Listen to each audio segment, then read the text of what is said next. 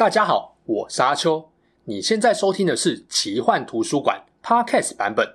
如果你想要观看有搭配精美图片与文字的影片，欢迎到 YouTube 上搜寻奇幻图书馆。诚挚邀请你订阅我们的频道哦。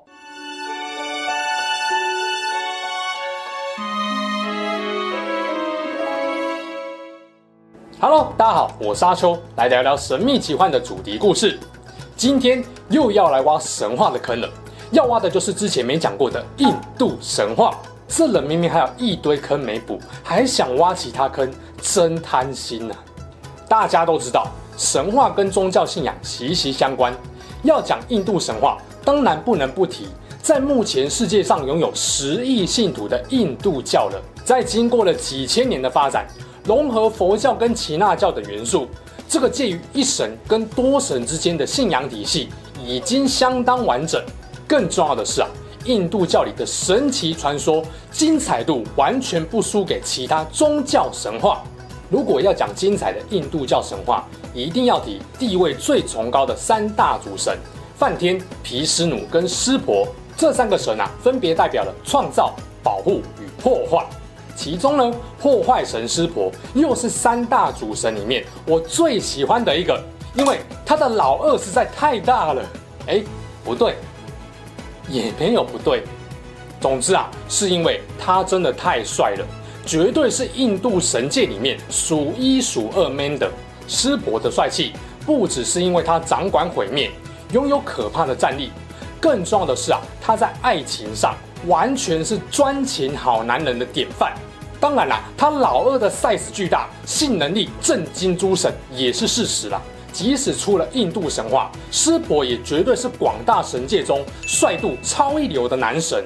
究竟啊，湿婆有多强大，多让人敬畏呢？为什么身为破坏神，却仍然受到许多信徒的崇拜，甚至还形成一个教派——湿婆派，把他奉为印度教的最高主神呢？又为什么我说他是神界数一数二专情的超 man 男神？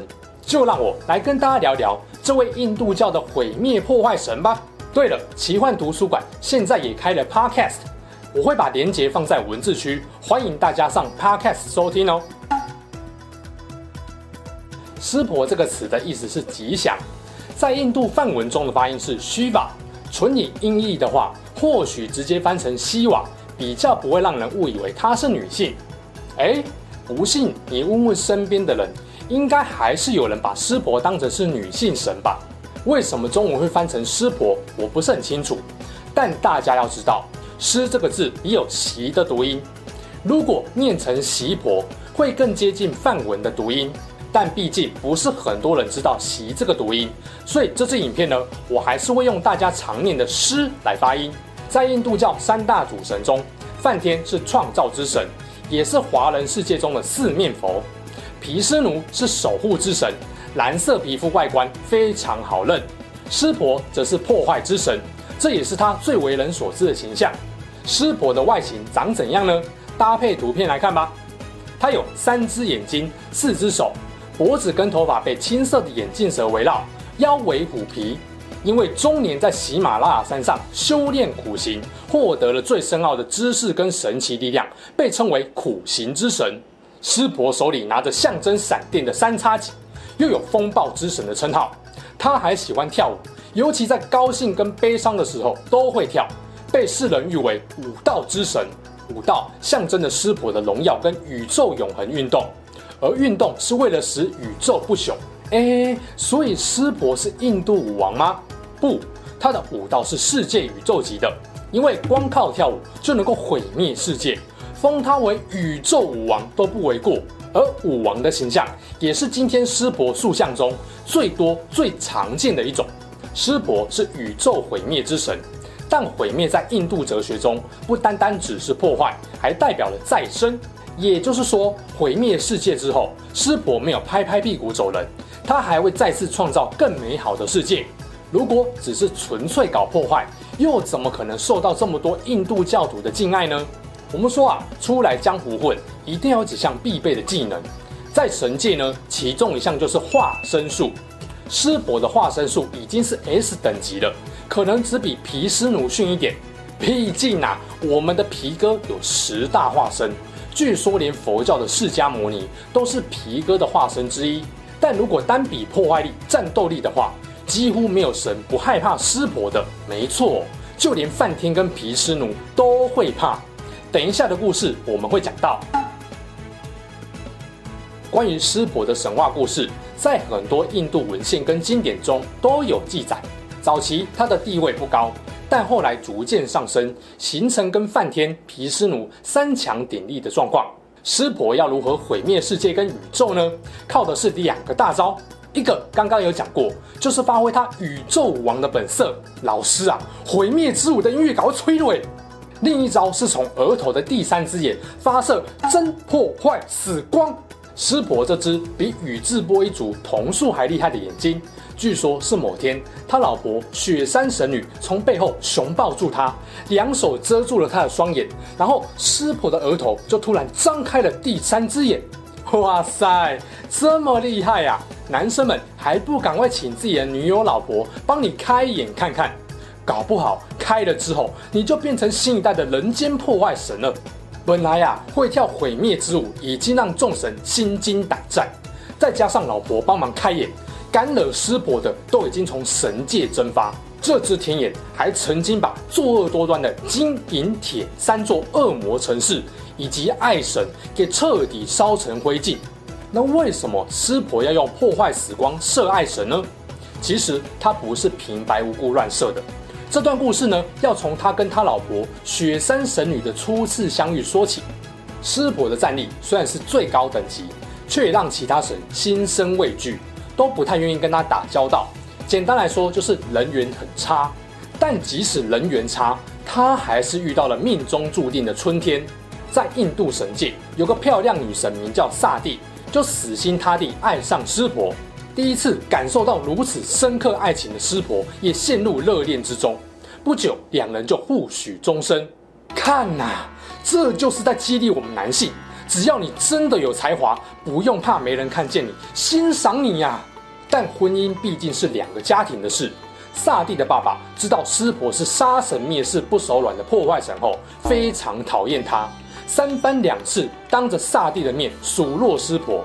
萨蒂很难过，他当然希望老爸能够接受未来的女婿，而师婆早就习惯被大家排挤，所以也不怎么在意，觉得只要能够永远跟萨蒂在一起就好了。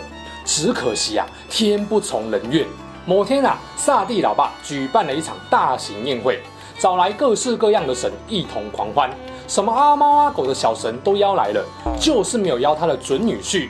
萨蒂得知后非常痛心，跑去找老爸理论，结果他老爸也不甘示弱，直接呛萨蒂：“我就是看不惯那个八加九，如果你要跟他结婚，就不要认我这个老爸了，我也没有你这个女儿。”哇！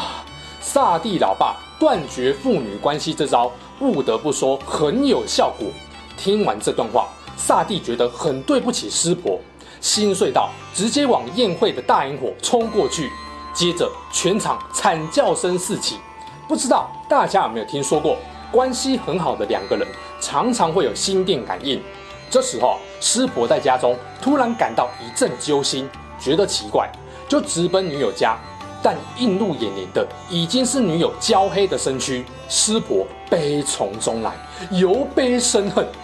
他望向呆坐在地上的准岳父，二话不说就冲上前，手起刀落，让准岳父的头颅一秒坠地。但是这样还不足以消湿婆的怒气，痛失真爱的他跳起了毁灭之舞，要让全世界跟着爱妻一同陪葬。哇！诸神惊觉大事不妙。马上搬救兵，请来了保护神毗湿奴来阻止湿婆。两神瞬间爆气，厮杀起来。毗湿奴当然不是湿婆的对手，但他的目的是要阻止湿婆毁灭世界，所以他灵机一动，抓到空档就直接把萨蒂的遗体分解成碎块，这才让湿婆明白人死不能复生的事实，也让湿婆心死，离开神界到喜马拉雅山上灵修苦行。并发誓从此远离情欲与尘嚣。一万年以后，萨蒂转世成雪山神女，但因为前世对湿婆的爱太深了，导致转世后仍然深爱着湿婆，还跑到喜马拉雅山上跟湿婆示爱。湿婆，是我啊，我是萨蒂啊，我来找你了。难道你忘了我吗？不，我永远不会忘记我的爱人萨蒂。我不知道姑娘千里迢迢找来这里有什么目的。总之，请回吧。现在苦行就是我人生中的全部。眼看湿婆无动于衷，雪山神女不得已只好找爱神邪魔帮忙。爱神被真挚的爱情感动，马上就答应了，随即用他的爱之箭射向湿婆的心脏。啊！效果卓越。正在苦行的湿婆心中突然涌起了对雪山神女的爱意，准备放弃苦行去找她。但三大主神果然不是叫假的。湿婆很快发现他是中了爱神的招，一怒之下就开天眼，对着爱神射出了一道能够焚毁宇宙万物一切的神火。爱神瞬间蒸发，帮 QQ。眼看求助不成，反而害爱神被蒸发。雪山神女决定用印度最道地的方法来证明她爱湿婆的决心。对，就是在山上苦行。这一转眼也是三千年就过去了。期间，师婆为了测试雪山神女的决心，还化身成某个路人，在他面前拼命诋毁自己的本尊。雪山神女都一一驳斥了这些不实谣言，最终让师伯大受感动。我已经很清楚你的决心了，我相信你就是我的那个萨蒂。这一次，我不会让任何人再将我们分离。只要我还活着，我永远都是你随传随到的忠实奴隶。最后两个人就结婚了，还生下了四剑陀跟象陀神两个儿子。这真的是感动到我鸡皮疙瘩都站起来了。有情人经过了一万三千年，终成眷属，这就是货真价实的真爱呀！看到这么专情的湿婆以及如此感人的爱情故事，我就问一句：你怎么能不敬爱这位破坏神呢？也怪不得湿婆在印度香火会这么鼎盛了。前面有说到，湿婆的破坏还带有再生的意思，但这个概念是抽象的，有没有能够具体代表破坏及重生的象征物呢？有，就是湿婆的邻家。邻家就是老二。虽然乡民常常说自己有三十公分，但在湿婆的邻家面前，都是芝麻比鸡腿不值一提。